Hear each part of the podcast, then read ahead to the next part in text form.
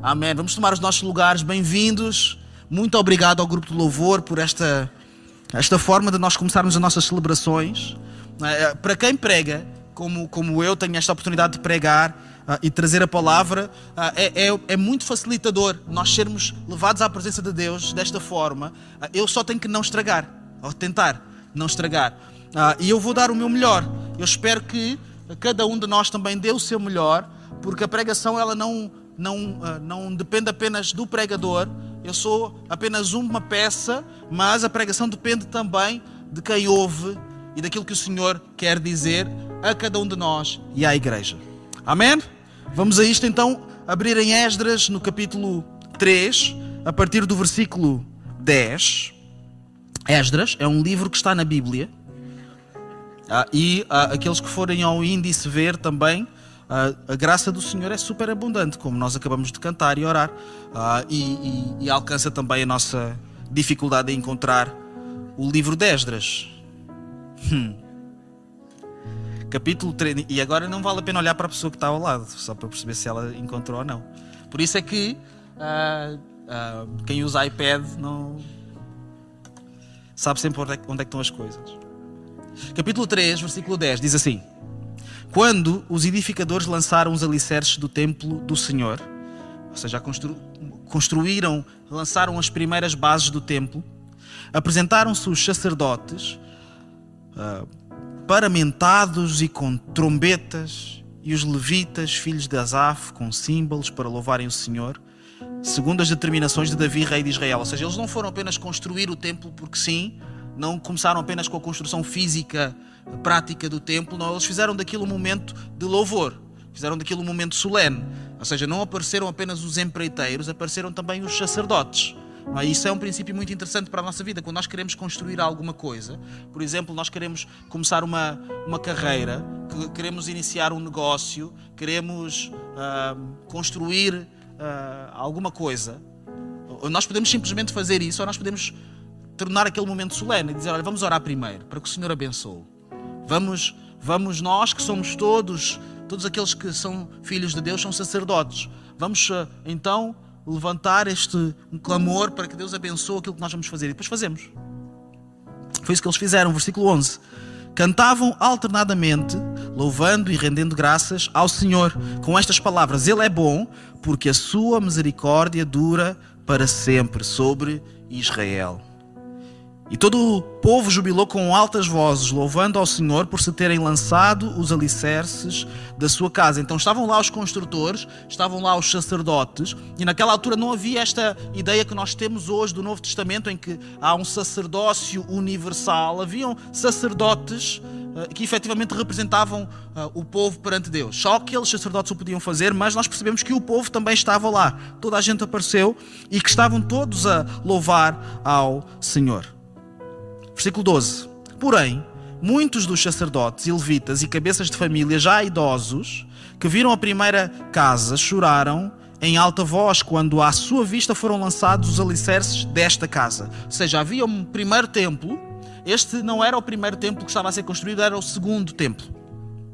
Muitos, no entanto, levantaram as vozes com gritos de alegria, de maneira que não se podiam discernir as vozes de alegria das vozes do choro do povo, pois o povo jubilava com tão grandes gritos que as vozes se ouviam de muito longe. Eu não sei se já vos aconteceu, a minha quando acontece eu fico sempre maravilhado, é sempre como se fosse a primeira vez, quando nós estamos a cantar como igreja e, e de repente a igreja canta mais alto que o louvor.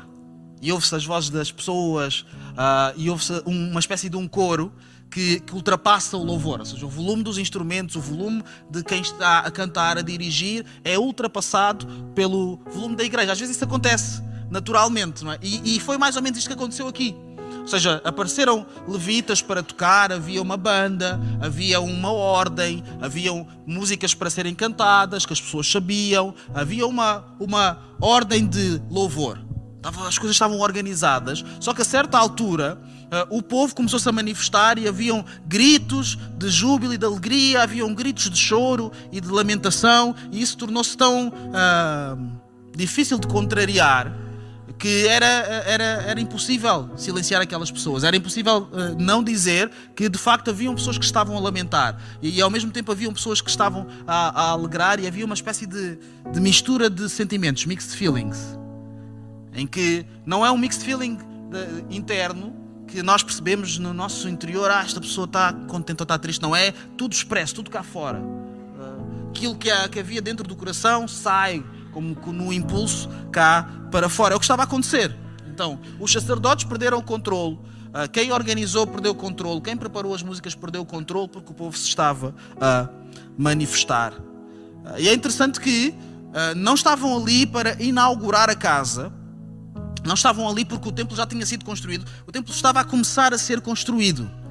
Normalmente as pessoas elas aparecem na inauguração. Eu não sei se, se, se já foram convidados por uma inauguração qualquer. Imaginem, faz uma obra na, na, cidade e aparece, aparece toda a gente. Pessoas que nós nunca vimos aparecem para, para celebrar a inauguração. Mas quando as coisas começam a ser construídas, ninguém aparece. Há uma diferença entre aparecer na inauguração versus aparecer na construção. O meu filho, ele, ele, eh, ele vai à escola e eu levo-o à escola todas as manhãs. E nós fazemos um trajeto. E nesse trajeto eu passo sempre por uma casa que está a ser construída de raiz. Ou seja, havia um edifício, esse edifício foi destruído uh, e uh, eles estão a construir tudo. Uh, e eu passo muito cedo, a hora eh, de entrar na escola é cedo, então eu, eu de manhã passo por lá. E como eu tenho acompanhado e passo sempre por lá, eu vejo a evolução e olho sempre, espreito sempre para perceber o que é que se está a passar. E de vez em quando vê-se uma duas pessoas, pessoas que trabalham lá na obra, imaginem, está tá frio, está chuva, ninguém está na rua, muito poucas pessoas. Uh, os donos da casa, eu acho que nunca os vi lá. Uh, vi sempre um ou outro servente simplesmente a carregar uns, uns ferros, a carregar algumas coisas. Porquê? Porque é o momento da construção. Quando as coisas estão a ser construídas, normalmente não há interesse em as pessoas aparecerem lá. As pessoas querem aparecer quando? Na inauguração. Quando a casa estiver terminada, convida-me para eu ir lá comer um, um bolo, uma coisa assim qualquer. É assim que nós funcionamos, não tem mal. Mas o povo, nesta história que nós lemos, eles apareceram durante a fase da construção. E há uma diferença entre pessoas que querem aparecer na nossa vida apenas no momento da inauguração. Tudo bem, se vamos inaugurar e queremos fazer festa, fazemos, mas há os amigos da inauguração e há os amigos da construção. São diferentes não são as mesmas pessoas, não têm as mesmas características. E nós precisamos saber diferenciar uns de outros. Eu, por exemplo, eu tenho amigos na minha vida que eu sei que são amigos de inauguração. São amigos para, para irmos jogar a bola, para irmos fazer uma coisa divertida, rir, dizer, dizer piadas e, e tal, e estar numa boa. São amigos de inauguração, mas quando eu preciso de alguns assuntos de ajuda específica em algumas coisas, eu eu não conto com esses amigos. Eu conto com outros amigos. Podem até nunca aparecer nas inaugurações, mas são os amigos que eu sei que vão estar lá e vão tentar construir alguma coisa comigo. É diferente. Não podemos confundir pessoas que só aparecem nas inaugurações quando tudo está feito, quando tudo está terminado, quando as coisas já estão a correr bem, quando está tudo bonitinho, aparecem, mas na hora de partir a pedra e de pôr as mãos na massa, literalmente as pessoas não, não têm tempo para, para nós. E nós, quando olhamos para esta história, não sei se, se uh, alguns aqui acredito que sim já passaram por estes versículos. Nós vamos ler outros, mas este vai ser o nosso vão ser os nossos versículos base.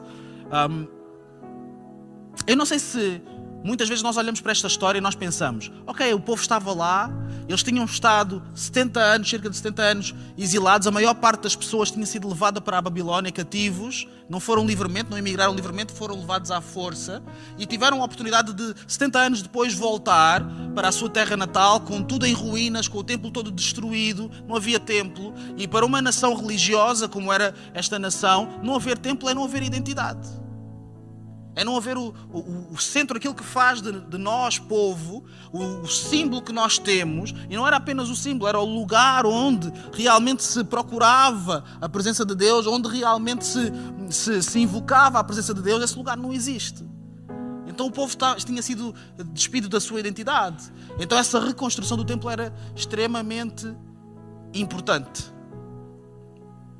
Mas nós olhamos para esta história e nós podemos pensar assim: se era extremamente importante e se era uma reconstrução, que é que aquelas pessoas, os idosos, estavam do contra? E depois podemos ser injustos e pensar: não, eles, eles estavam assim porque eram idosos. Aqui há os nossos idosos da nossa igreja, e deixem-me defender-vos, que há muita injustiça, muito preconceito para com os idosos. Que é o, o quando o idoso é, de, é do contra, é porque é idoso. É porque é casmurro. É porque não, ah, já não, já, já não vai mudar. E nem sempre isso é assim. Porque o que nós lemos é que aquelas pessoas, elas, elas levantaram sim um grito de choro, mas elas estavam lá. Uma coisa é eu lamentar alguma coisa em relação ao passado e pensar, ah, eu lembro-me do passado e isso traz-me alguma tristeza, porque nós estamos aqui porque aconteceu alguma coisa lá atrás que não foi boa. Isso é uma coisa. Outra coisa é a pessoa não aparecer, eles estavam lá. Todos, os idosos, os jovens, as mulheres, os homens, todos fizeram sacrifícios para a reconstrução do templo. Aquelas pessoas que estavam lá a chorar, elas estavam a lamentar-se, mas elas apareceram. Saíram muitos da Babilónia, deixaram a estabilidade que tinham lá e disseram: Não, nós vamos aparecer, nós vamos participar na reconstrução. Pode não ser aquilo que eu desejei, pode não ser aquilo que me enche as medidas, posso não estar totalmente alegre com esta circunstância, mas eu vou aparecer lá. E muitas vezes nós precisamos de ser pragmáticos também. Que é, nós queremos que as pessoas elas apareçam com a postura exatamente certa. Elas têm que sorrir da forma certa. Elas têm que fazer tudo bem na nossa vida. Os nossos amigos têm que estar bem. Mas às vezes eles não vão ter a postura exatamente certa, mas vão estar lá.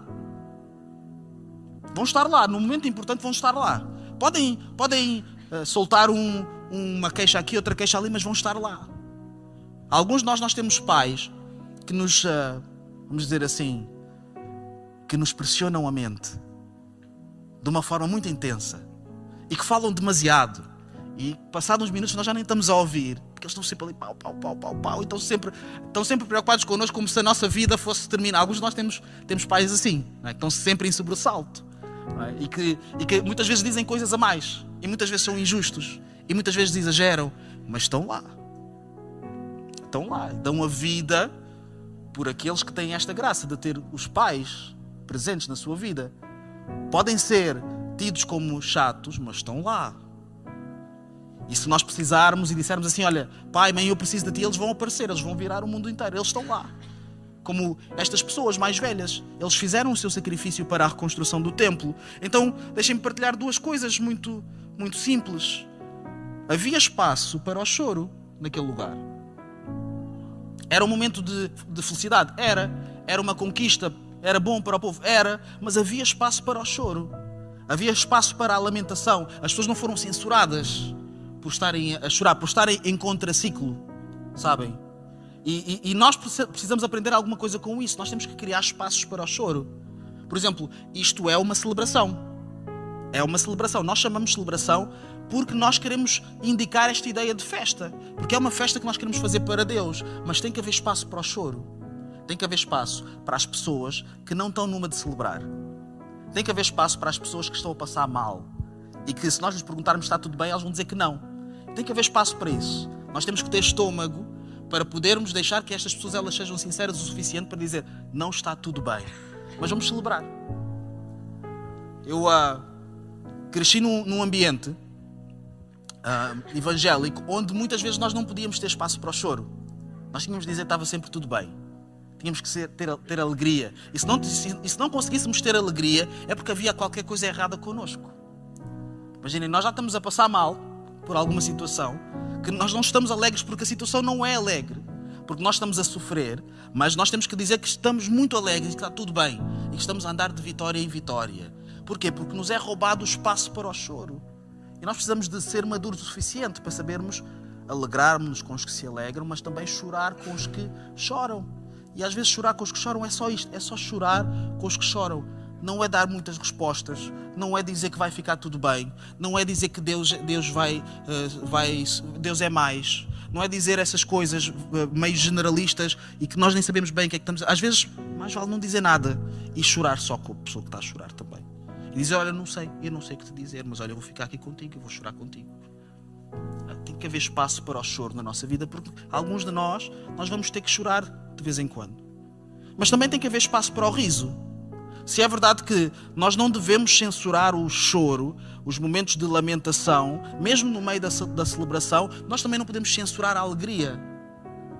As pessoas que estão a ser abençoadas, as pessoas que têm as coisas a correrem bem, as pessoas que estão a prosperar. Imaginem, é, estes são momentos, momentos uh, este ano é um ano muito complicado financeiramente. Uh, e acho que não vai ficar melhor. Para muita gente. Mas não é para toda a gente. Há pessoas que vão, que vão, vão prosperar. Há pessoas que, que, estão, que estão a sair-se bem nos seus negócios. Há pessoas que, que sabem o que fazer e que fizeram escolhas e que agora estão a ser beneficiadas por causa dessas escolhas. E essas pessoas também têm direito a rir. Ou seja, tem que haver um espaço para o choro, mas também tem que, tem que haver um espaço para a alegria. Não pode haver um, uma competição em que, se nós choramos, nós temos que evacuar a alegria da sala porque é o lugar do choro ou se nós uh, nos alegramos, temos que evacuar o choro, porque não, uma coisa não joga com a outra, joga sim. Joga sim. Nós, como comunidade, nós temos que saber que temos pessoas entre nós que estão a rir, que estão felizes, que estão bem, que estão bem no, no seu relacionamento, que têm casamentos bons, felizes, e há outras pessoas que estão com imensas dificuldades. E as duas coisas, elas existem e precisam ser reconhecidas e precisam de ter espaço para existirem, tal como nesta, neste cenário que nós lemos. Tem que haver espaço para o choro, mas também espaço para o riso. Agora, tu podes chorar ou rir, mas não podes deixar de construir. Porque rir e chorar tem a ver com onde nós estamos e como, como nós vemos a situação onde nós estamos, se isso nos traz tristeza ou alegria. Mas construir nós nunca vamos deixar de, de fazer. Mesmo quando nós acharmos que nós não estamos a construir, nós estamos a construir alguma coisa. Estamos a construir uma ausência. Tu nunca vais deixar de construir algo. Eu tenho aqui uma palavra que eu não quero assustar ninguém com esta palavra. Tá bem? Vocês estão preparados? A palavra é desconstrução. Porque agora, nos últimos anos, esta palavra ela surgiu muito, a ideia de desconstrução, ou seja, uma pessoa, ela, ela vive a sua vida e de repente ela tem assim um momento em que ela olha para si mesma e pensa, eu, eu vou precisar de me desconstruir num determinado assunto, ou como pessoa, aquilo que eu acho que eu era, uh, eu preciso pôr isso em causa e me desconstruir. E há versões saudáveis uh, e outras não saudáveis de desconstrução. Há, há versões bíblicas de desconstrução, porque nós somos chamados a fazer o quê? a nós nos despojarmos do velho homem. Ou seja, há um homem que, que, há, que há em nós, um homem, uma pessoa que há em nós que precisa de sair, de, de morrer, literalmente. E que nós temos que nos despojar para nós assumirmos uma nova perspectiva sobre a vida, uma nova forma de estar na vida. Isso pode ser uma desconstrução. Se for assim, se a desconstrução é isso, eu aceito essa desconstrução. Mas há outros tipos de desconstruções que basicamente têm a ver com pôr tudo em causa. Pôr tudo em causa. Tudo o que eu acho sobre mim, nada, nada é válido, nada tem fundamento. Tirar todos os fundamentos. Imaginem o que eu acho que é um homem ou uma mulher tirar estes fundamentos todos e, e construir, assim, a, a, ser criativo nisso. Cada um achar o que construir, fazer a sua construção de quem é, da maneira que bem lhe apetecer. Então há versões boas e outras versões menos boas. Mas nós nunca podemos parar de deixar de construir. E eu posso te garantir, mesmo que tu não estejas a fazer nada por ti, pela tua construção, alguém está a fazer. Alguém está a fazer. Alguém está a construir alguma coisa em ti. Alguém está a construir ideias em ti. Alguém está-te a influenciar. Alguém te está a ensinar valores, princípios, perspectivas sobre a vida, sobre as coisas, o que é que é certo, o que é que é errado. Nós ligamos a televisão e nós somos, nós somos tentados, convidados a abrir a porta da nossa, da nossa, de quem nós somos e deixar que se construam coisas. não estou a dizer que é mau ou bom, mas isso acontece. Eu posso vos garantir que isso acontece. E assim nós criamos as nossas ideias sobre a vida, os nossos preconceitos, aquilo que nós achamos que é justo ou não é justo, o que é certo, o que não é certo.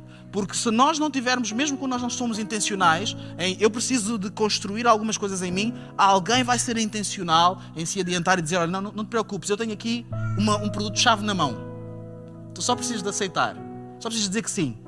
Olha, tenho aqui as opiniões todas preparadas, só precisas de receber isso. Não te preocupes que nem, não, nem tens que vir cá ver as obras. Eu vou fazer isso, essa construção em ti e tu só tens que dizer que sim e repetir estas palavras e essas ideias. Isso acontece.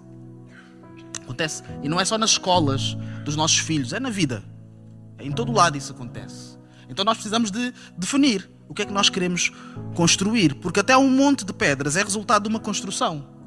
Nós chamamos-lhe destruição, é certo, mas a destruição, se nós pensarmos bem, é a construção de um monte de pedras. Quando eu desfaço uma coisa em pedaços e amontou esses pedaços, o que eu estou a construir é esse, esses pedaços, esse monte de pedaços. E, e, e, quando nós vemos alguém, algumas pessoas, talvez até alguns de nós que temos tendências vamos dizer assim, autodestrutivas, o que nós nos especializamos é em nós desconstruirmos, destruirmos coisas em nós e fazermos montes de pedras. Destruirmos os relacionamentos, destruirmos a nossa ligação com a igreja, por exemplo, fazemos montes de pedras. Alguns de nós, nós colecionamos montes de pedras em que, em que nós somos especialistas em construir através da destruição de coisas. Então havia aquele cenário naquele templo, quando foi, foi colocado os primeiros alicerces, as pessoas estavam uns alegres, outros tristes, mas eventualmente o templo, o templo se construiu. Eventualmente foi feito o templo. Que bom, não é? Mas em Mateus, no, no capítulo 24, no versículo 1, diz isto, e vai, e vai passar aqui também. Tendo Jesus saído do templo, ia-se retirando quando se aproximaram dele os seus discípulos para lhe mostrar as construções do templo. Ele, porém, lhes disse: Não vedes tudo isto, tudo isto que foi edificado?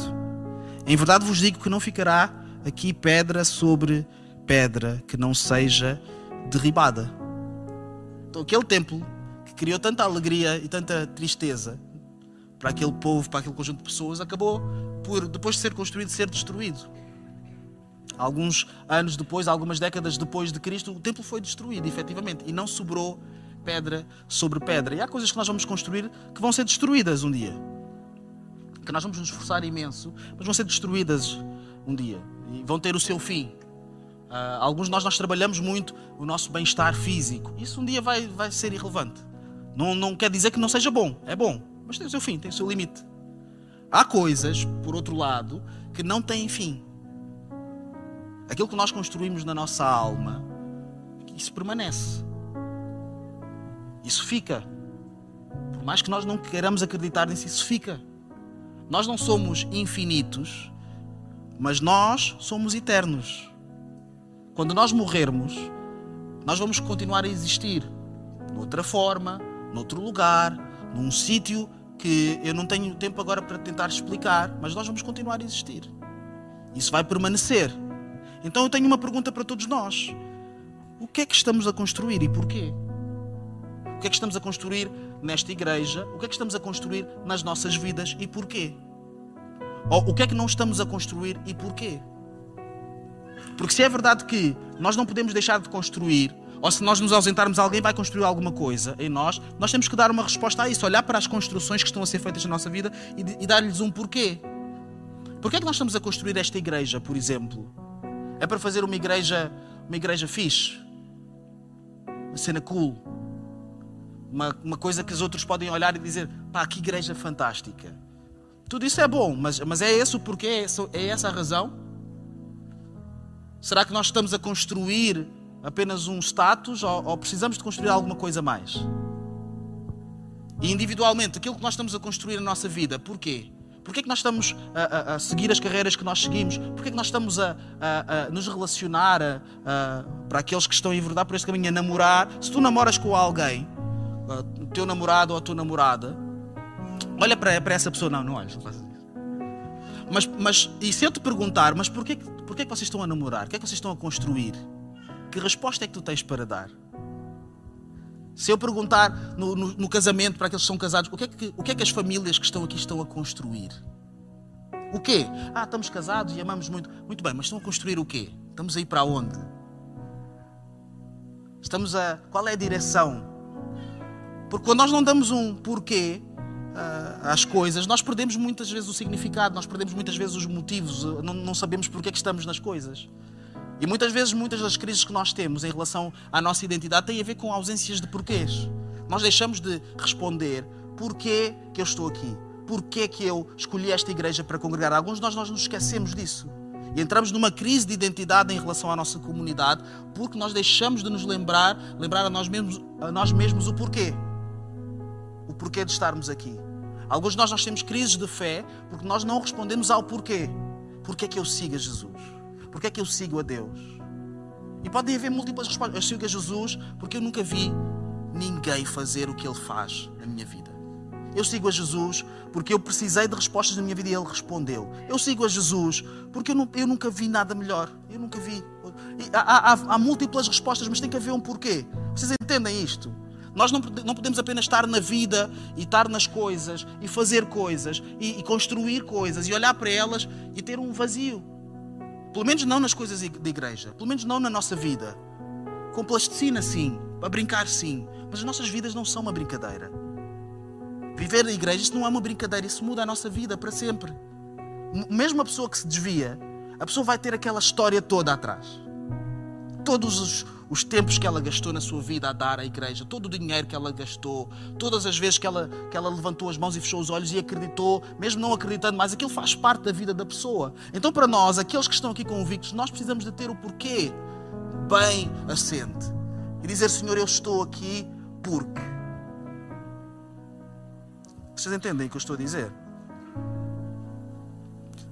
A certa altura, Jesus, antes dele ter dito que o templo ele iria ser destruído. Ele tem uma conversa com uma mulher, a mulher samaritana, e eles têm uma discussão sobre uh, onde é que é o, o, o sítio certo para, para adorar, qual é o templo certo para adorar. Se é o, o templo de Samaria, se é o lugar que está em Samaria, ou se é o lugar de adoração que está em Jerusalém. Porque os, os judeus eram os de Jerusalém, como é óbvio, e os samaritanos, que eram um povo primo dos judeus, mas muito rival dos judeus, tinham o seu próprio lugar de adoração. A discussão era esta: qual é que é o verdadeiro lugar? Qual é que é o verdadeiro sítio? E Cristo ele responde isto, e nós sabemos, muitos de, muitos de nós, mas nós precisamos de relembrar o porquê. Isto é João 4, 23. Mas vem a hora, e já chegou, em que os verdadeiros adoradores adorarão o Pai em espírito e em verdade. Não é um lugar apenas, não é um sítio. Não é o mais importante não é responder se é em Samaria ah, ou em Jerusalém. Porquê? Porque são estes que o Pai procura para seus adoradores. Não é capricho.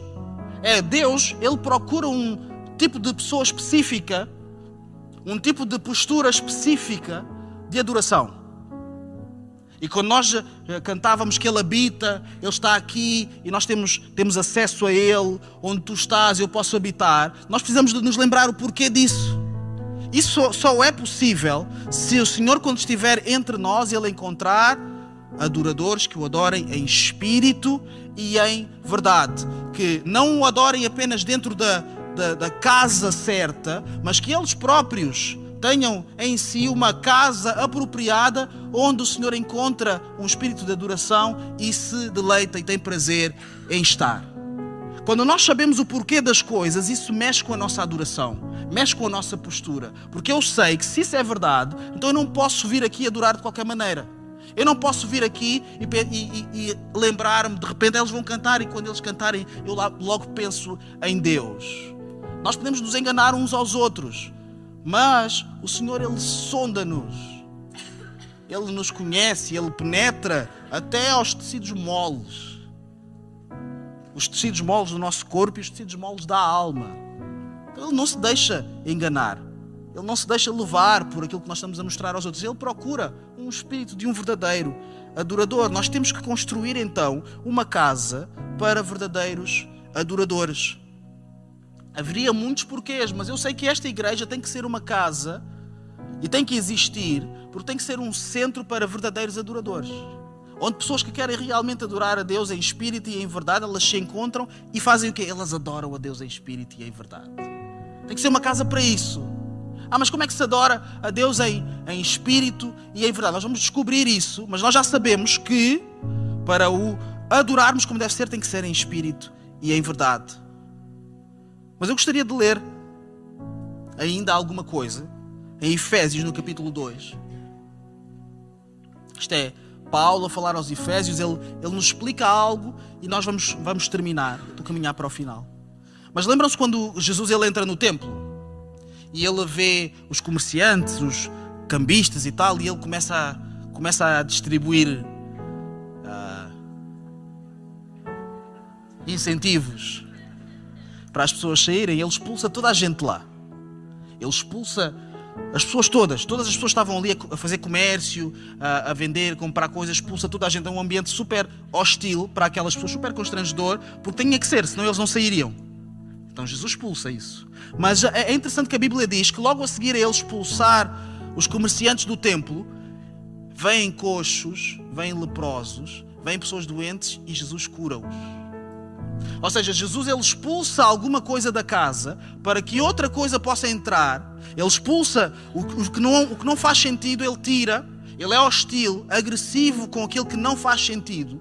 Não vale a pena negociar, não faz sentido. Isso tem que ser, tem que ser expulso. Para quê? Para que possa haver cura logo a seguir. Para que as pessoas que realmente precisam de um templo, elas possam encontrar um lugar apropriado onde Deus as visita e as cura. Tem que haver expulsão primeiro, para depois haver cura.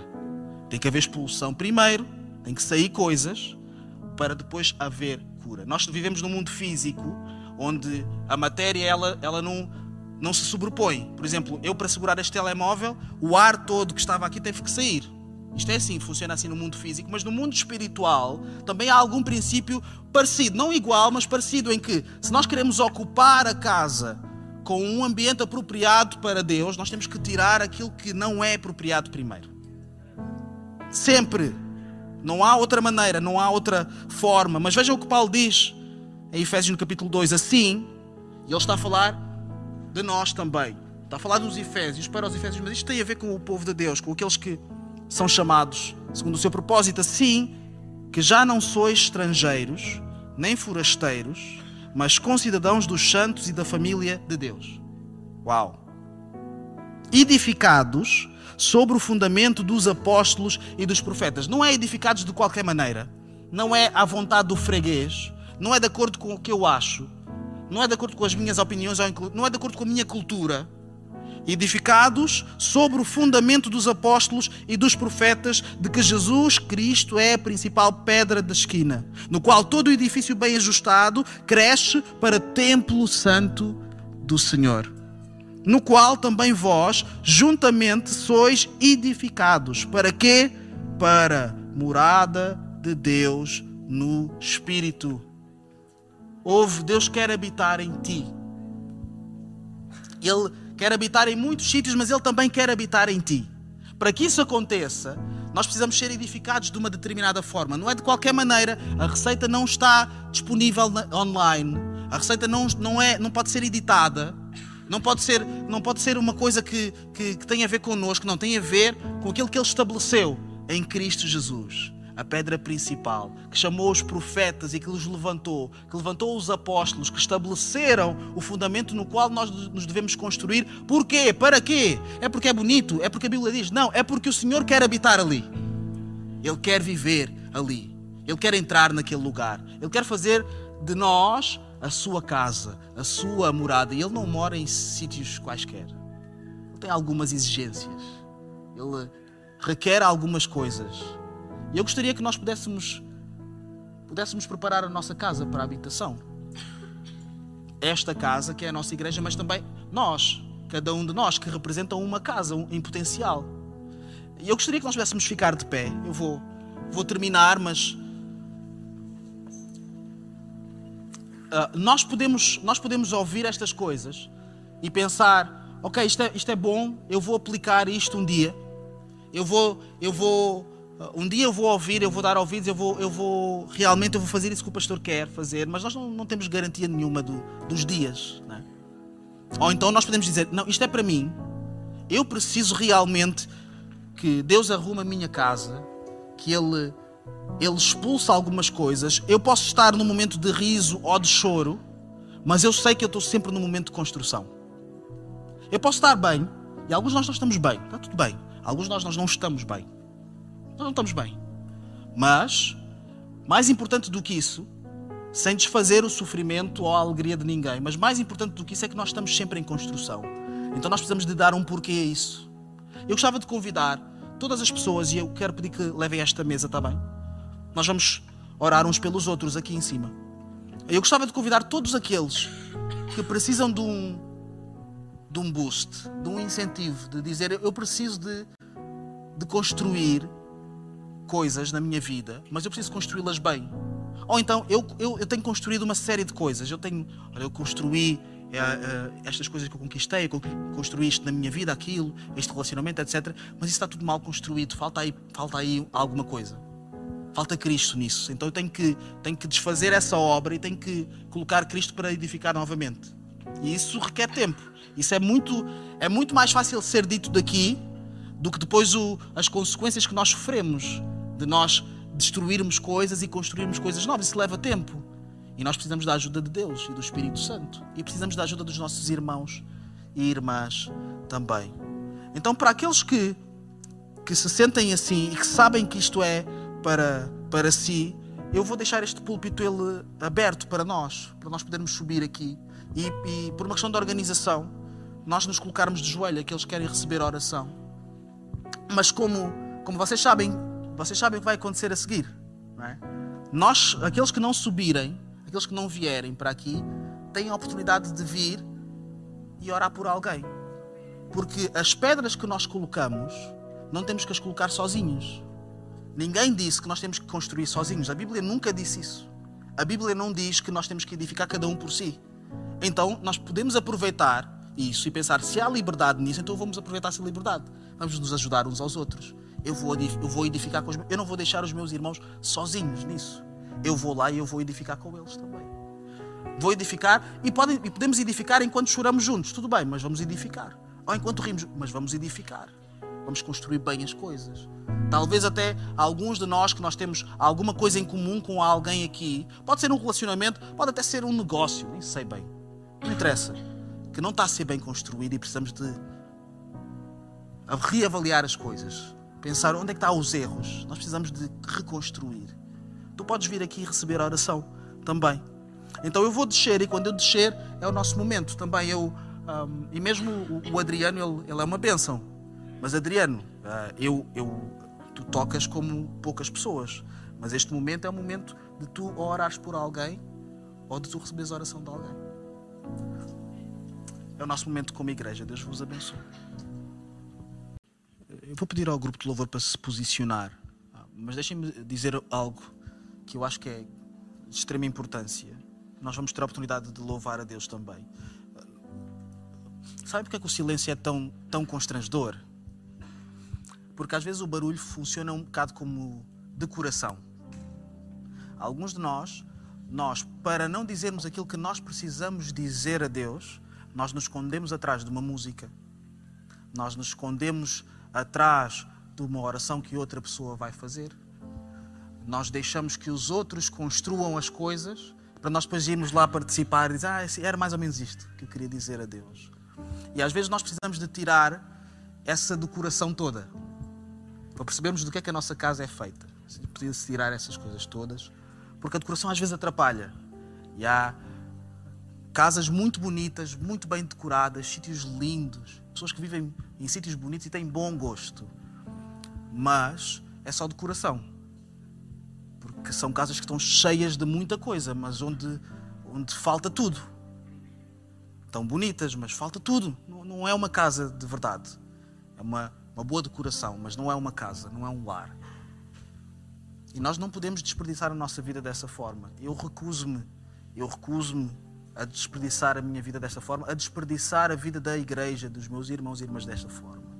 Se for para, para a gente brincar à decoração, então vamos brincar à decoração, mas a gente não vai, não vai fazer isso com a igreja. E nós agora vamos cantar a Deus, vamos louvar. E o grupo de louvor vai nos guiar. Porque é o seu papel. Mas se tu quiseres dizer uma outra coisa a Deus, eu, eu convido-te a fazer isso. Se tu quiseres louvar de uma outra forma, eu convido-te, por exemplo, se tu quiseres te pôr de joelhos e louvar a Deus, tu podes louvar. É totalmente inútil tu deixares que aquilo que tu achas que os outros acham condicione aquilo que tu queres construir na tua adoração. É uma pena, porque Deus vai pensar assim: eu sei o que é que tu querias fazer. e tu não fizeste. E Deus não é assim. Tudo o que Ele quer fazer, Ele faz. Quando Ele, ele disse assim: Olha, o que eu quero fazer é, eu vou enviar o meu filho para morrer por eles. Eu vou resolver isto. Ele resolveu. Ele não, ele não diz as coisas à toa. Ele não, não cria intenções. Deus, Deus faz coisas. Deus vai até ao fim com as coisas. Então o que Ele espera de nós é que nós façamos o mesmo também. E nós não temos que ir até ao fim. Nós não temos que ir tão longe como Ele foi. Nós só temos que aproveitar a liberdade que Ele criou, porque Ele foi até ao fim. Ele disse assim: Olha, eu vou aceitar o teu louvor, eu vou, eu vou arranjar uma maneira de aceitar o teu louvor e a tua adoração. Ah, isto é muito, a tua vida é uma confusão, mas eu vou arranjar uma forma. A única coisa que tu tens que fazer é tu tens que ser sincero e aproveitar isso. Eu faço o resto. Eu resolvo a questão do, do pecado, eu resolvo a, a, a, questão, a questão teológica, eu resolvo isso. Eu consumo isso através do meu filho, eu consumo isso tudo. Tu só tens que ser sincero e verdadeiro. E nós não sermos sinceros e verdadeiros por causa de decoração é uma, é uma pena, é só uma pena. Porque Deus já fez o que Ele tinha que fazer. E nós agora podemos adorá-lo e criar para Ele uma, um ambiente propício, não uma decoração, mas um ambiente verdadeiramente propício para que Ele possa habitar. E criar em nós também esse ambiente. Porque esta é a casa do Senhor. Mas esta só é a casa do Senhor enquanto se encontrarem aqui verdadeiros adoradores. No dia em que não houver verdadeiros adoradores, isto passa a ser uma outra coisa qualquer, uma coisa banal qualquer. Mas eu acho que ainda não chegamos aí, esse ponto. Eu acho que esta ainda é a casa do Senhor. E eu quero aproveitar isso. E eu convido-vos a fazermos a mesma coisa também. Deus vos abençoe.